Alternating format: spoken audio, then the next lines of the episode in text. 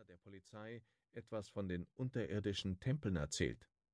Mehr als zwei Jahrzehnte waren die Bauten der Öffentlichkeit und den Behörden verborgen geblieben.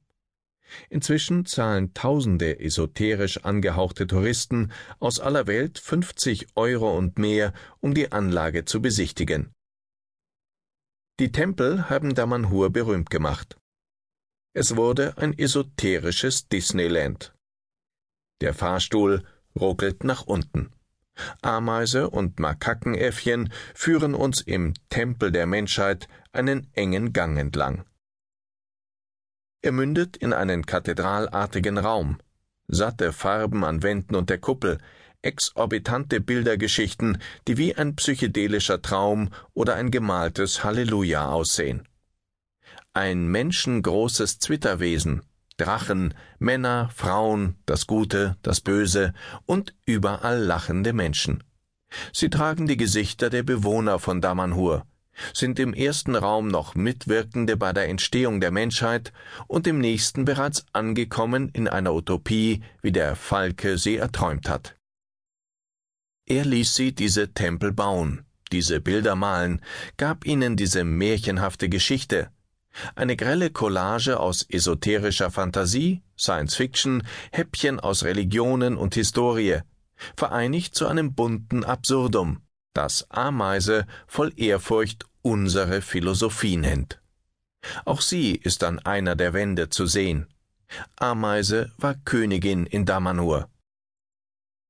Sie öffnet eine Geheimtür. Surrend entfaltet sich eine versteckte Treppe. Ein neuer Gang, ein neuer Raum. Dort angekommen, geht die Geheimtür plötzlich nicht wieder auf. 70 Meter tief unter der Erde ist das kein schönes Gefühl. Damanhur, Dorf von Horus, ist eine Stadt in Unterägypten, liegt 160 Kilometer nordwestlich von Kairo, inmitten des westlichen Nildeltas.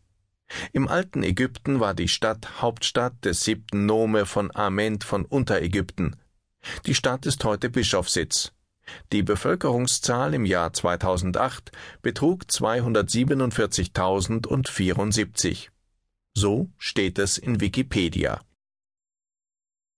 Den Namen Föderation Damanhur, damit ist kein Rechtsstatus verbunden, hat sich der Falke ausgedacht.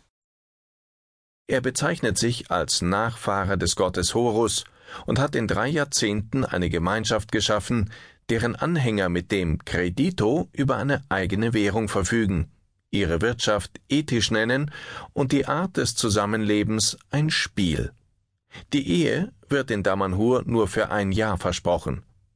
Die Bewohner unterhalten einen eigenen Sicherheitsdienst, eine Schule und eine Universität, die unter anderem Zeitreisen lehrt.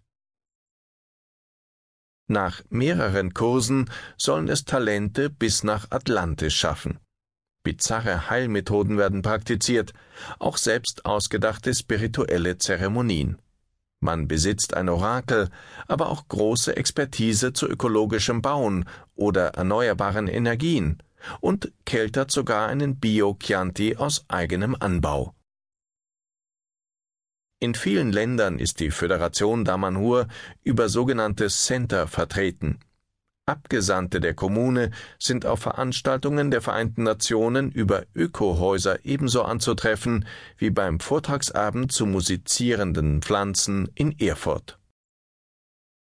Im Selbstverständnis der Bewohner gilt Damanhur als Labor der Menschheit, in dem man probt, wovon viele träumen, ein neues Leben in einer neuen Gesellschaft. Etwas vollkommen Neues ein wohlfeiles Anliegen, um das Konkurrenz ausgebrochen ist. Tausende Kommunen mit kommunistischen, ökologischen, friedenstiftenden, esoterischen oder freiheitsliebenden Utopien buhlen um Aussteiger oder Spenden in aller Welt. Allein das Handbuch deutscher Kommunen, fast 200 Seiten.